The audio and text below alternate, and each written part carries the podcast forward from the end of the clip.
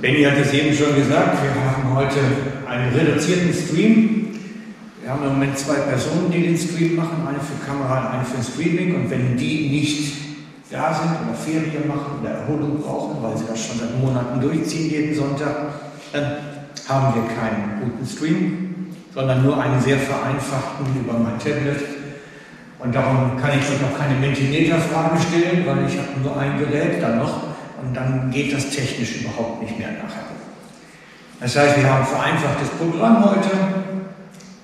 Liegt immer so ein bisschen dran, wenn man natürlich keine Mitarbeiter findet für solche Dienste, dann ist es immer extrem schwierig, sowas aufrechtzuerhalten. Wie bei allen Sachen ist es immer schwierig, wenn wir nicht genug Mitarbeiter haben, solche Sachen dann umzusetzen. Da können wir noch so viel Geld investieren in Kameras und Computer. Wenn da keiner hinter sitzt, geht es nicht. Genau, heute deswegen vereinfacht, deswegen auch keine Mentimeter-Frage. Und für alle, die jetzt vielleicht sogar online das erste Mal live zuschalten haben, äh, das ist eine Serie, eine Predigtserie, wo wir im Moment unterwegs sind. Und ich wiederhole nicht immer wieder den Anfang, sondern es ist einfach so, dass ich ab und zu auch wirklich ein Stück weiter einsteige und wenn dann einer das Gefühl hat, ich komme nicht nach, empfehle ich doch mal was vorhergegangenes vielleicht nochmal dann anzuschauen. Das steht alles online, man kommt dazu. Es geht nämlich, wie Benny sagte, schon darum, wie man sein Leben in der Kraft des Geistes führen soll. Führt, wie es geht, technisch, praktisch. Dass wir es sollen, steht im 1. Petrus 4,11. Und ich möchte, also es steht sehr, sehr oft in der Bibel, und ich werde euch immer wieder andere Bibelstellen liefern, aber die Stelle ist jetzt mal schon eine von den ganz wichtigen. Redet jemand im Auftrag Gottes, dann soll er sich bewusst sein, dass es Gottes Worte sind, die er weitergibt. Übt jemand einen praktischen Dienst aus, soll er die Kraft in Anspruch nehmen, die Gott ihm dafür gibt. Jede einzelne Gabe soll mit der Hilfe von Jesus Christus so eingesetzt werden, dass Gott geehrt wird. Ihm gehört Ruhm und Macht und die Macht für immer und ewig. Amen. Der Satz in der Mitte. Übt jemand einen praktischen Dienst aus, soll er es aus der Kraft Gottes tun. Steht im Gegensatz, im bewussten Gegensatz dazu, dass man es auch aus eigener Kraft machen kann. Es geht immer bei Paulus und bei anderen Briefen, auch bei Petrus jetzt in dem Fall, um die Kontroverse, ich kann aus eigener Kraft machen oder ich kann aus Gottes Kraft machen. Und in jeder Situation unseres Lebens können wir uns entscheiden, aus eigener Kraft oder aus Gottes Kraft unterwegs zu sein. Wir stehen immer wieder im Alltag vor der Herausforderung.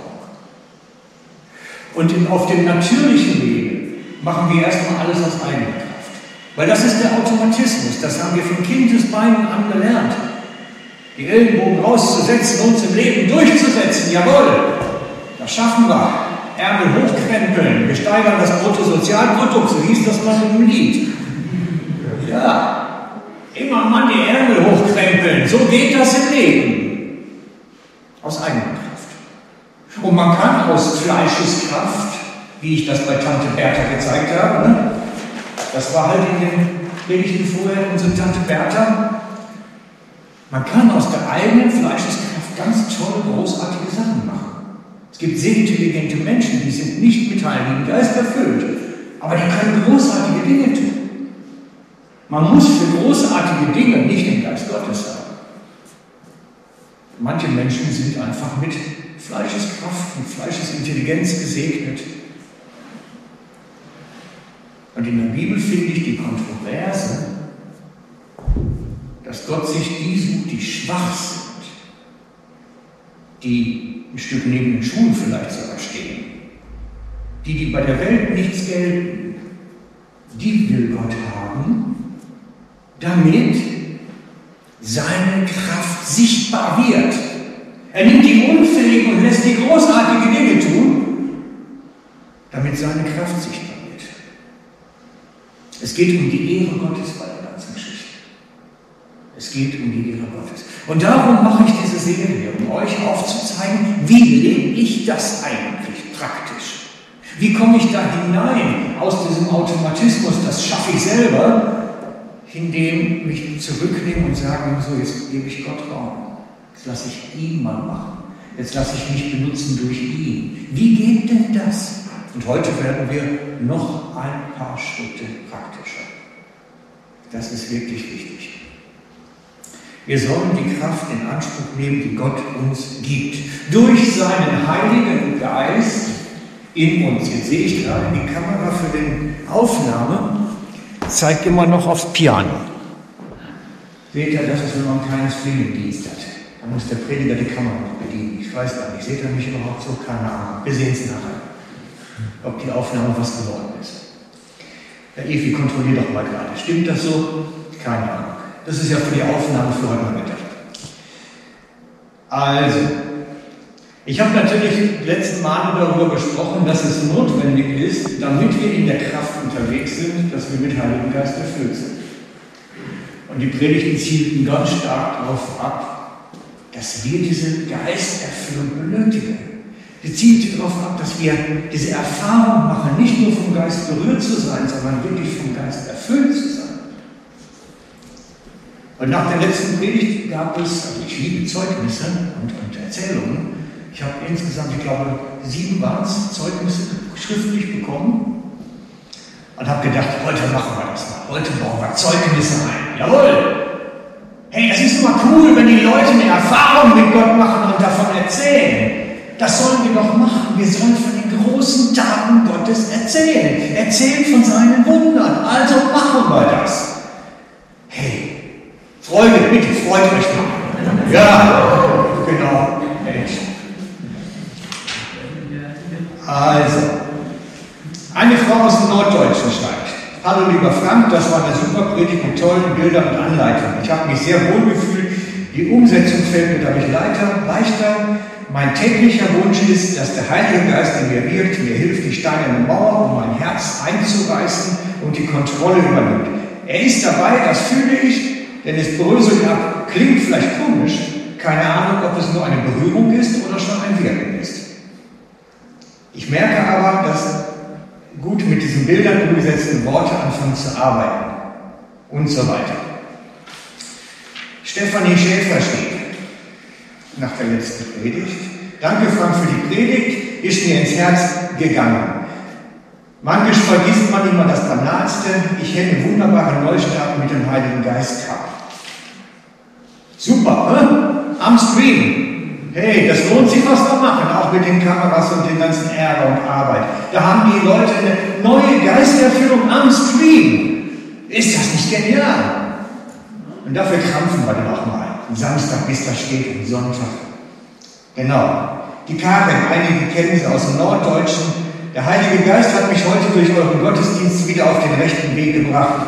Mein äußerer Mensch war in letzter Zeit erfüllt von Ängsten und es hat mich krank gemacht. Einen gesegneten Sonntag euch. Piruschka schreibt, die ist aus der Schweiz. Danke, lieber Frank, es hat mich wieder aufgebaut und du hast das einfach super erklärt. Wie du weißt, war ich noch nicht mit dem Heiligen Geist erfüllt. Am 20. Januar dieses Jahres sprach ich in Sprachen. Es war so schön und entlastend und friedlich. Ruhe, unbeschreiblich schön. Aber bis jetzt ist es nicht wieder passiert. Es war eben ein Test, wie du erklärt hast. Gott ist ein Gentleman und er testet sich langsam an mich heran. Das habe ich ihm auch gebeten, denn ich habe lange Angst davor und komische Ideen im Kopf. Ich musste erst mal aufräumen im Kopf, meine Angst musste ich verlieren und Vertrauen aufbauen. Darum ist es vielleicht auch noch nicht wieder passiert. Gott gibt mir die Zeit, die ich brauche. Und es nach eine Zeit, die ich ist auch schön, dass jetzt kommt mir der, dein Satz in den Kopf. Bitte bete für mich, ja, und so weiter. Also, ja, was haben wir denn Katrin Mura, genau, kennt ihr alle. Wunderbar habt ihr das gemacht. Gott segne die Gemeinde. Ich kann mich erinnern, als der Heilige Geist in mich kam, ich habe nicht wie bei Derek Prince gelacht, sondern stundenlang einfach nur geheult. Ich konnte einfach nicht mehr aufhören. Auch am anderen Tag war ich noch ziemlich neben den Schuhen. Es hat mein Leben wirklich verändert. Oh, genau. Und dann würde ich dich bitten. Wenn du bist live hier und dann habe ich gedacht, jemand, der geschrieben hat und live hier ist, ich brauche mal einmal das Mikrofon. Benny. Danke. Erzähl uns doch mal kurz, was du erlebt hast. Aber mach's auch kurz. Ja, ich mach's auch. Also bei mir ist es so, gewesen, ich sage, ich bin die, die den Heiligen Geist gar nicht kennt hat. Und er ist einfach gekommen. In der Nacht. Und es ist wunderbar. Es ist etwas, ich habe es nicht gewusst, dass es das gibt. Und ich habe gewusst, dass es Liebe gibt. Und an dieser Liebe habe ich festgehalten und gekämpft und gesagt, das Liebe Gott, ich mir fest, zeig mir, zeig mir, ich will sie verstehen, ich komme nicht raus. Dann ist er gekommen. und jetzt darf ich verstehen. Und das ist so schön, weil sagen, vorher habe ich nicht verstanden, vorher habe ich nicht gesehen. Es ist alles durch die Taufe. ja. Und jetzt bin ich dankbar zur Jugend. Genau. Genau. Super. Super. Also, mein Leben verändert der Heilige Geist. Super.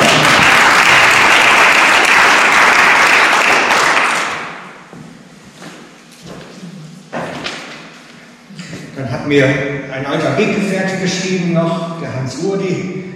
Herzlichen Dank für deine Predigt. Das ist ja ein zentrales Thema, die Fülle des Heiligen Geistes und überhaupt der Heilige Geist. Und die entscheidende Frage ist tatsächlich, will ich das wirklich mit der Fülle?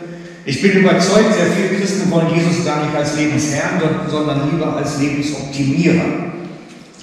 Einige Pläne, einige eigene Pläne, eigene Lebensentwürfe, eigene Vorstellungen und Jesus soll doch bitte alles absegnen. Das Steuer des Lebens will man lieber in eigenen Händen. Die Fülle des Geistes hängt doch auch von unserer Hingabe und Gehorsamsbereitschaft ab, und zwar gerade in diesen kleinen Dingen.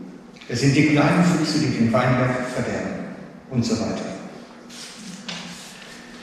Ich habe das jetzt bewusst, also danke dir für deinen Mut. Ähm, ich habe jetzt den Hans Rudi ganz bewusst zum Ende genommen, weil ich glaube, dass das ganz oft so immer als Problem im Raum steht. Wir wollen zwar Gott haben, dass er unser Leben irgendwie ein bisschen optimiert.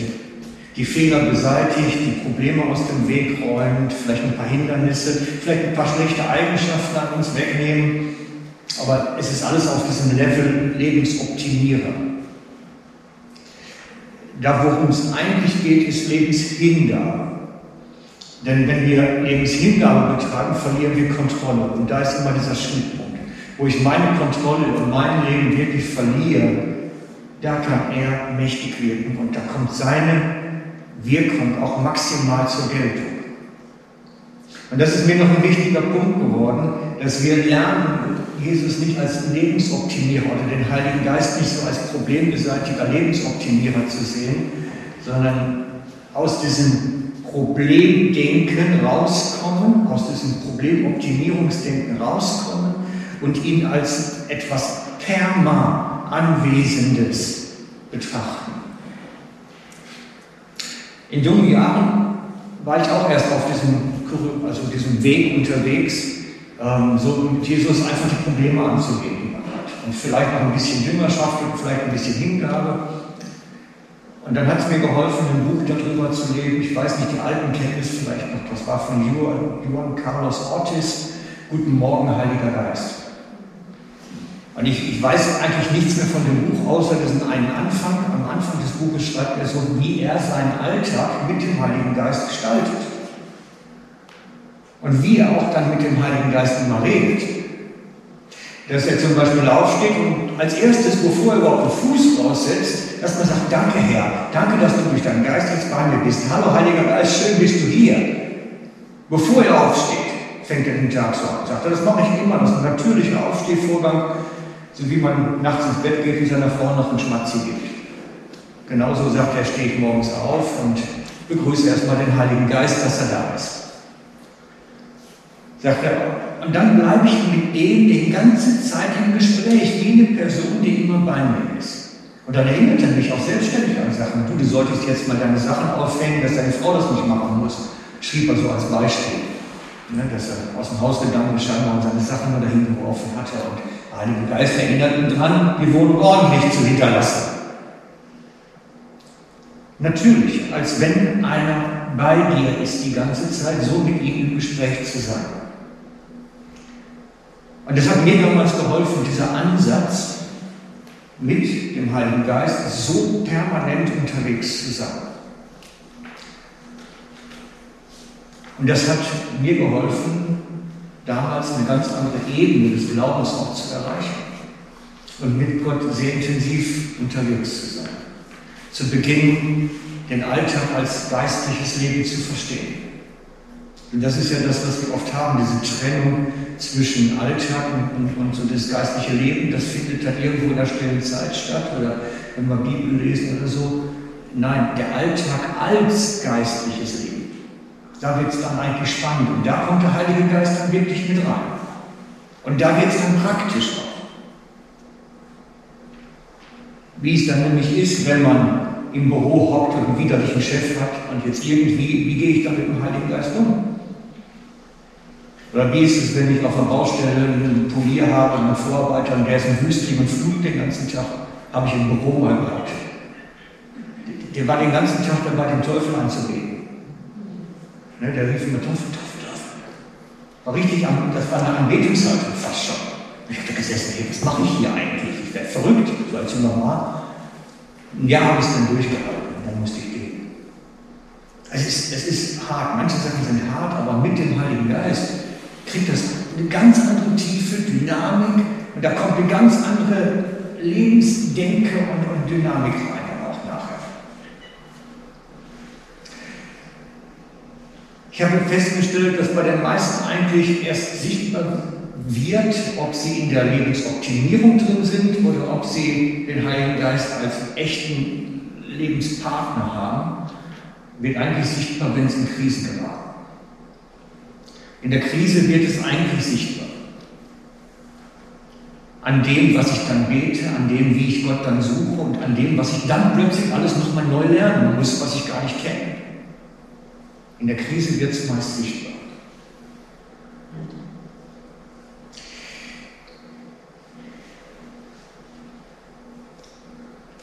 Es wird dann sichtbar, ob wir einfach religiös optimiert sind oder wirklich im Heiligen Geist unterwegs sind. Und jeder von uns kann jederzeit switchen von dem einen Zustand in den anderen. Jederzeit. Den einen Tag gelingt es, den nächsten Tag gelingt es nicht mehr oder vielleicht schon in der Mittagspause kippt es wieder weg. Du kannst permanent hin und her switchen in den Zuständen auch. Das ist meine persönliche Erfahrung und ich beobachte es bei anderen genauso.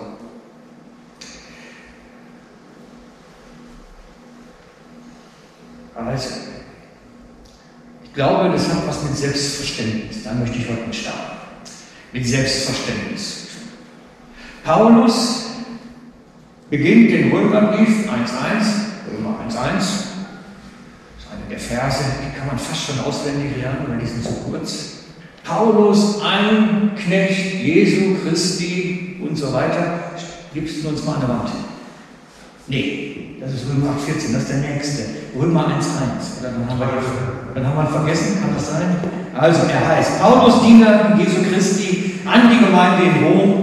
Gott hat mich zum Apostel berufen und dazu bestimmt, seine Botschaft bekannt zu machen. Genau, der. Im Griechisch steht dort Paulus, ein Sklave Jesu Christi. Und die Gelehrten sind sich bei dem Begriff Sklave dann immer so ein bisschen unsicher. Ist das jetzt eher der etwas besser gestellte Haussklave, fast schon ein Hausverwalter? Oder ist es eher ein Galeerensklave, der irgendwo in so einem Rumpf von der Galeere hockt, angekettet und von morgens bis abends rudern darf? Also welche Art von Sklave ist es nun? Aber das ist halt ein Sammelbegriff und man weiß nicht genau, wie er sich jetzt da definiert. Wichtig ist, er ist kein Angestellter Gottes. Er ist auch kein Mitarbeiter Gottes. Und ein Knecht ist auch ein Angestellter. Das ist er nicht. Er ist ein Leibeigener, ein Befehlsempfänger, das Eigentum jemanden anders. Ein Sklave ist ein Eigentum eines anderen. Und darum mag ich es nicht, wenn man den Begriff Sklaven, also weil er nicht mehr ganz gesellschaftskonform ist, dann rausstreicht. Weil er meint wirklich, Paulus versteht sich als ein Eigentum eines anderen. Und damit ist er für uns ein Vorbild. Er stellt sich so vor, ich bin Eigentum Jesu Christi, schreibt er. Jesu Christi. Ich bin ein Eigentum Jesu Christi. Und dann kommt die Spannungsbogen da rein, den Gott zum Apostel berufen und bestimmt hat. Ein Apostel ist ein Begriff, der war damals zu der Zeit, als es geschrieben wurde, bekannt. Apostel gab es schon vor den zwölf Aposteln. Das war ein bekannter Begriff, kulturhistorisch. Und zwar waren Apostel hochstehende Militärs, wir würden heute sagen Admiräle, so in den Kategorien, zur See, die Botschaften des Königs überbrachten. Sie waren Boten des Königs, konnten sich mit Siegelringen ausweisen. Das waren Apostel, Apostolos, von Gesandten. Und das war ein stehender Begriff für hochrangige Militärs des Königs, die Botschaften weitergaben. Das heißt, Paulus gibt diesen Spannungsbogen vor. Er sagt, ich bin Sklave. Ich bin Sklave. Ich bin Eigentum eines anderen. Aber ich stehe dabei so hoch, dass ich direkter Gesandter des Königs bin und mich legitimieren kann. Und damit ist er uns ein gutes Vorbild. Dass auch wir lernen, uns als Eigentum eines anderen zu verstehen. Das ist eine Denke, die gibt es in unserer Gesellschaft nicht mehr, dass man Menschen besitzen kann. Aber uns besitzt einer. Und ich mag Christentum nicht wieder davon wegnehmen. Wer mit Gott unterwegs ist, Lebensübergabe im Gebet vollzogen hat, das Gebet gesprochen hat, Herr, ich bin dein, ist das Eigentum eines anderen. Er hat einen Besitzerwechsel vollzogen. Er ist das Eigentum eines anderen. Und der verfügt über sein Leben. Gibt Anweisungen, schickt los. Leider vergessen wir das in unserer Kultur recht häufig, weil das ist ein Lebensmodell, was es nicht mehr gibt. Aber wenn wir mit dem Heiligen Geist unterwegs sind, wenn wir dieses praktizieren, guten Morgen, Heiliger Geist, dann kriegen wir auch den ganzen Tag hindurch Aufträge, Anweisungen, Gespräche, da, da läuft eine Beziehung, da läuft ein Kontakt. Da ist eine permanente Verbindung. Und Gott möchte diese Verbindung auch mit uns haben, weil unser innerlich erneuert werden dient nicht nur uns, es dient auch dazu, sein Reich zu bauen. Wir sind Diener des Höchsten damit. Wir sind Sklaven Gottes, Knechte Christi. Wir machen das, was wir machen, nicht einfach nur, weil wir ein bisschen Spaß dran finden, sondern weil wir Anweisungen haben, Reich Gottes zu bauen. Aus der Leitung des Heiligen Geistes, denn Römer 8,14, da haben wir den nämlich, alle die sind Gottes Kinder, die sich von seinem Geist leiten lassen. Alle, die sich von Gottes Geist leisten lassen, sind seine Söhne und Töchter. Das heißt, wir sind Kinder, Sklaven, Knechte, alles in einem, weil wir uns leiten lassen, weil er in unser Leben hineinreden kann, uns Anweisungen geben kann, uns vorwärts bringen kann. Und es dient nicht nur unserer eigenen Performance und Lebensoptimierung, es dient vor allen Dingen dazu, dass Reich Gottes gebaut wird. Das hat einen Zweck und ein Ziel. Das hat einen Zweck und ein Ziel, das Ganze.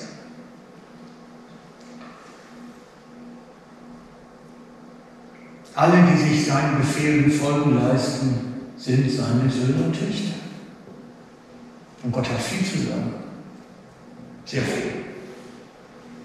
Und das sind nicht einfach nur stehende Aufträge, wie sie in der Bibel formuliert sind, so dieses Liebe deinen Nächsten und einer achte den anderen höher als sich selbst und all diese Dinge, das sind stehende Sachen, stehende Aufträge. Es gibt aber auch dynamische Sachen. Dass er dann sagt, ruft Tante Bertha an, die hat ein Problem. Auch das gibt's. Auch das ist Anweisung Gottes.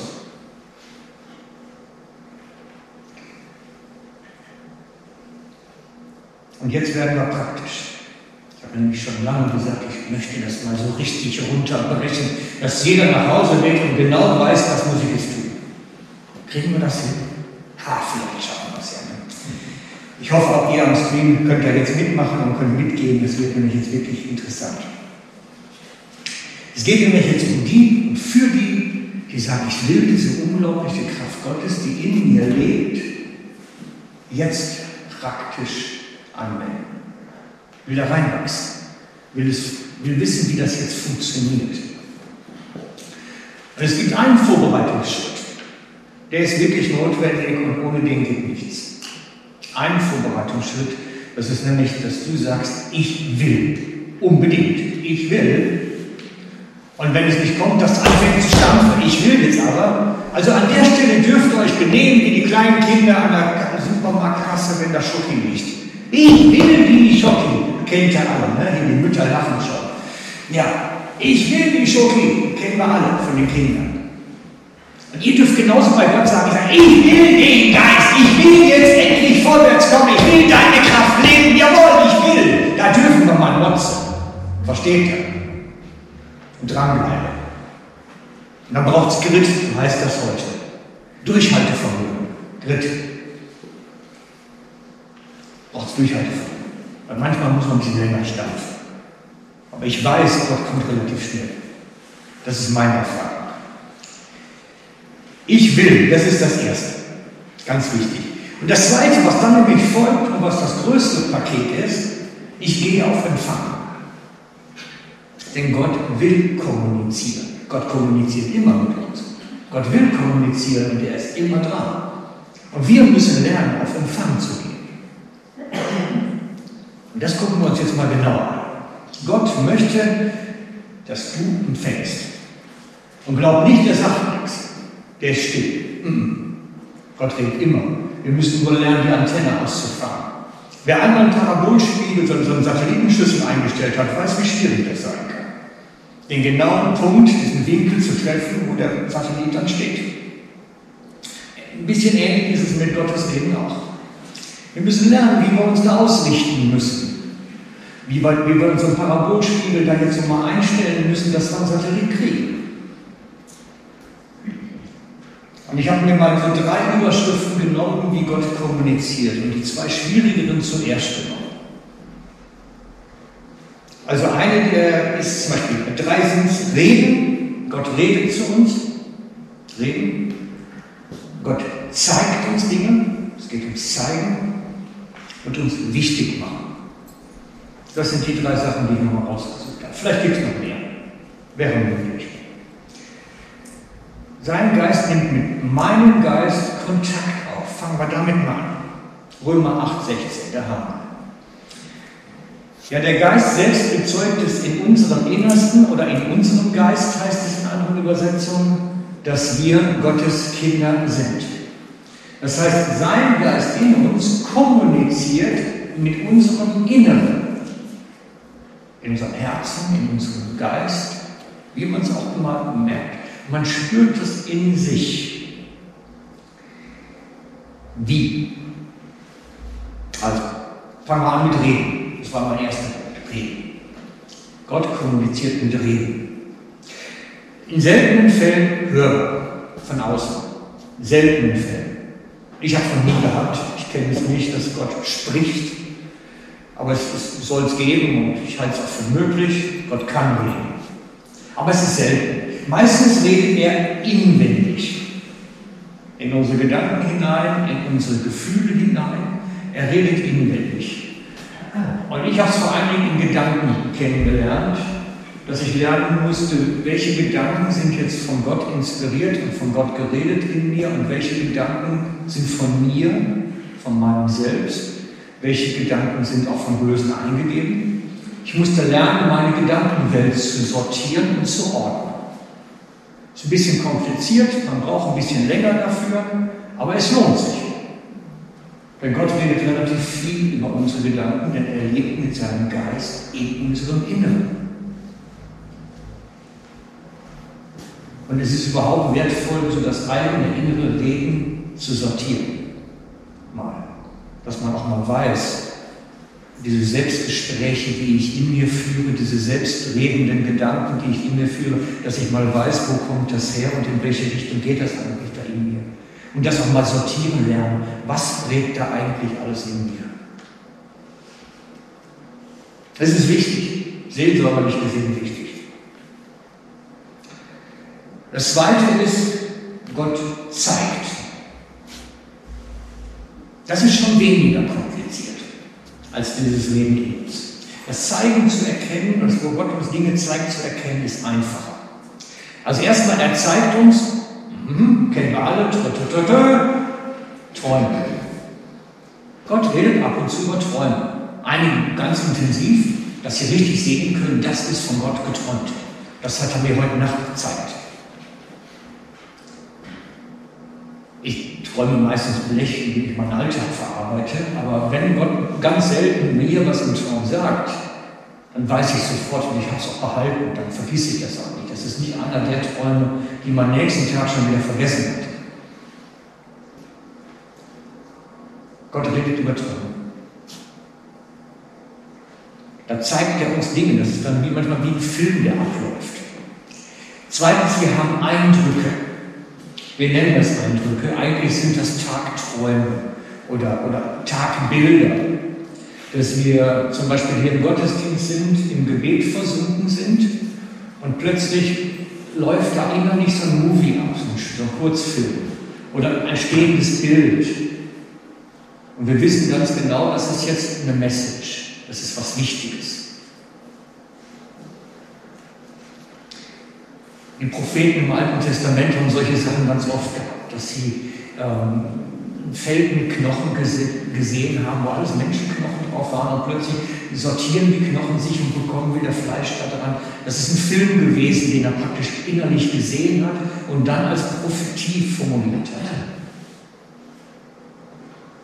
Meine letzte war ein Dynamo-Abend, Abendgottesdienst, hatte ich hier eine Prophetie hier vorne, sowas in der Art so geschaut. Da habe ich hier gestanden und gebetet mit geschlossenen Augen und mit geschlossenen Augen habe ich plötzlich gesehen, wie von allen Seiten Ratten kommen und in einem Strom durch die Ausgangstür rausgehen. Und das war wirklich so klar, als hätte ich die Augen offen. Das ist so ein Movie, so ein innerer prophetischer Movie, sage ich mal, der, eine Vision, eine Schau. Gott zeigt Dinge, will Dinge sagen, zeigt Dinge. Und da, da, müssen wir ein bisschen hineinschauen in uns und lernen, auch im Gebet, in der Stille, mal uns zu schauen, was läuft denn da? Oder auch mal fragen, Herr, hast du irgendwas zu zeigen, was jetzt wichtig ist für mich?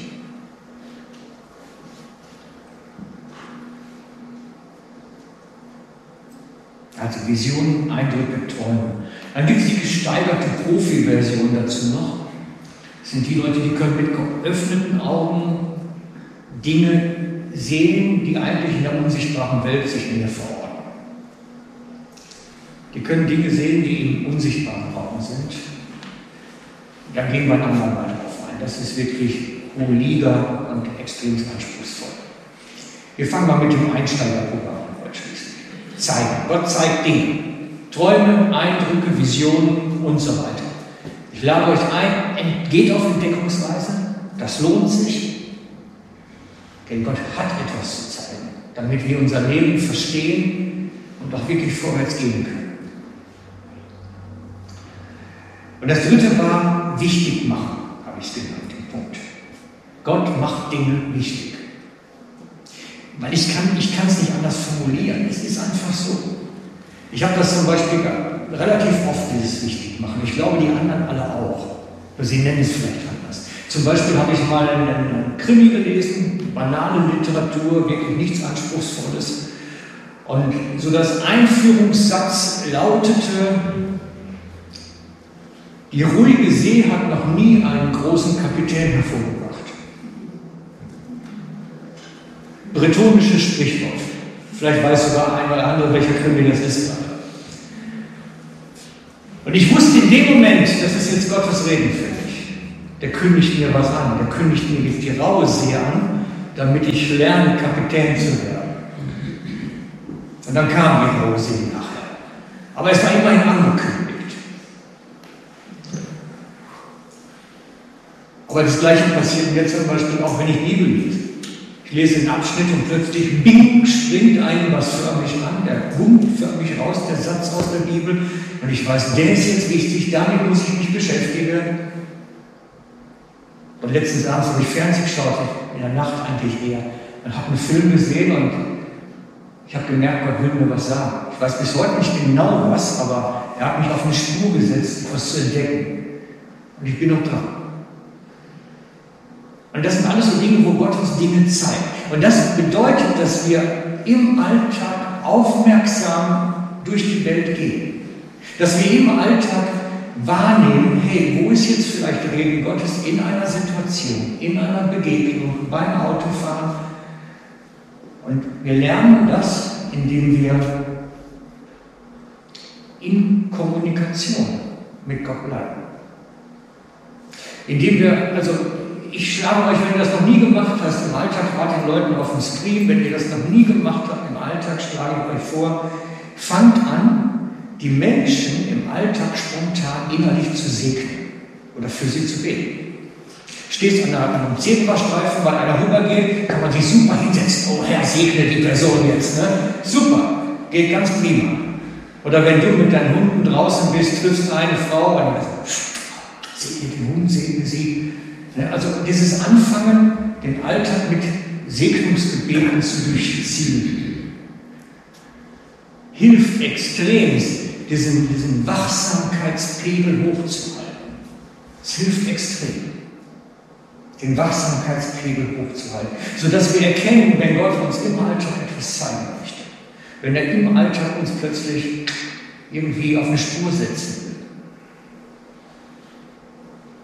will. Und Ihr könnt nie an dem Ergebnis beurteilen, ob es jetzt von Gott war. Also das mal jetzt vorab. Es ist nicht möglich. Viele Sachen machen und wissen nicht, was da rauskommt. Ich hatte mal den Auftrag ähm, von Gott gekriegt, morgens in der stillen Zeit, wie heute Morgen zum VW-Händler noch eine Probefahrt. Ich brauchte kein Auto. Ich wollte auch keinen kaufen. Ich bin hingefahren, habe eine Probefahrt gemacht, mit Tiguan, glaube ich, war das damals, und habe während des dann war der, der Verkäufer dabei, habe mit denen ein Gespräch angefangen und habe nachher letztlich Zeugnis gegeben bei der Probefahrt. Ich musste ihn nachher enttäuschen, dass ich kein Auto kaufen wollte und bin nach Hause gefahren. Ich weiß nicht, was daraus geworden ist, aber ne, versteht ihr, am, am Ergebnis kann man nicht erkennen, ob es jetzt von Gott war oder ob es jetzt irgendwie, dass wir auf einem Holzweg unterwegs waren. Das geht nicht. Und ich glaube auch, dass bei bestimmten Auftritten kommt man oft zwischendurch ins Fragen, ist das jetzt wirklich Gott gewesen? Das gibt's. Und ich kann mir sogar vorstellen, dass das bei den großen Gottesmännern sogar auch so war. Ich stelle mir mal so den Noah in der Wüste vor, ein Schiffbauer, über Jahre, wahrscheinlich sogar Jahrzehnte. Meint ihr nicht, er hat zwischendurch mal gefragt, sag mal, ist, es jetzt, ist das jetzt alles okay eigentlich, was ich hier mache? Da kommt nicht so ein Moment der Unsicherheit dann irgendwann mal oder so ein reflektiertes Fragen. Sag mal, Herr, gib mir mal eine Bestätigung, dass das alles stimmt, was ich jetzt bastel. Und uns geht es genauso. Wir werden immer Unsicherheit haben da drin. Aber durchs Ausprobieren, Schritte gehen, mit dem Entdecken, beginnt eine Sicherheit, eine Vertrautheit. Und das ist das, was ich mir für uns alle wünsche. Vertrautheit im Umgang mit dem Heiligen Geist. Eine alltägliche Vertrautheit. Die ist wichtig.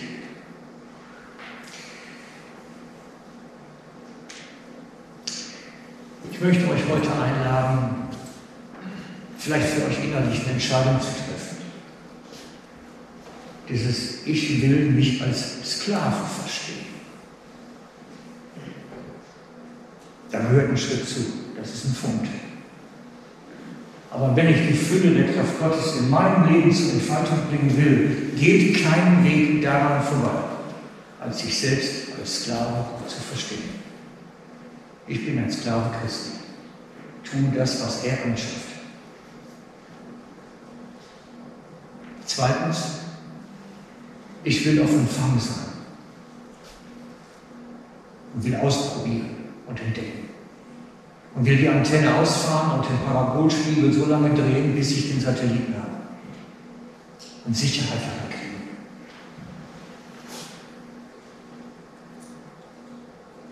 Wisst ihr, manchmal ist es so ein bisschen wie früher bei den alten Fernsehern. Da hatten, ich weiß das noch als Kind, da hatten wir auf dem Dachboden so eine riesige Antenne mit allen so einem Aluminiumstäbchen drauf. Und wir als Kind spielten gerne auf dem Dachboden.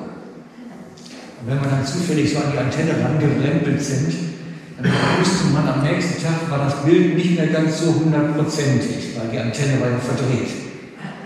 Und dann musste Vater wieder auf den Dachboden und musste die Antenne ausrichten. Dann stand er oben und rief, ist es jetzt besser? Und unten stand einer am Fernseher, war am Beobachten. Vielleicht ist heute mal so die Zeit, die Antenne wieder zu richten. Ein bisschen nachzujustieren und zu sagen, hey, Gott hat eigentlich viel, viel mehr für mich. Und er möchte mit mir viel, viel intensiver unterwegs sein, als ich es mir eigentlich vorstellen kann. Das wäre eine super Gelegenheit zu sagen jetzt im Worship, ich nehme einen neuen Kick, ich gehe einen neuen Step, einen neuen Schritt. Ich würde mir für dich wünschen, weil alles ist möglich, der glaubt.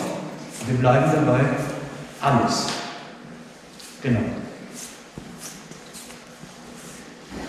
Vater, wir danken dir dafür, dass deine Einladung steht, deine Einladung dazu, ganze Sache zu machen, die Einladung dazu, ein Verständnis als Sklave zu entwickeln. Du redest mit uns im Alltag, denn du möchtest mit uns Reich Gottes bauen, hier unter uns, in dieser Welt. Und wir laden dich ein, komme du in unser Leben hinein und beginne zu reden, Herr. Nimm du uns in die Mangel und sende so, dass wir einen Parabolspiegel haben, der wirklich empfängt. Komme du wirklich in unser Leben hinein, Herr. Wir sehnen uns danach, mehr von dir zu haben mehr mit dir unterwegs zu sein, mehr Leitung, mehr Anweisung, mehr direkte Beziehung. Komme du mir hinein, Jesus. Amen.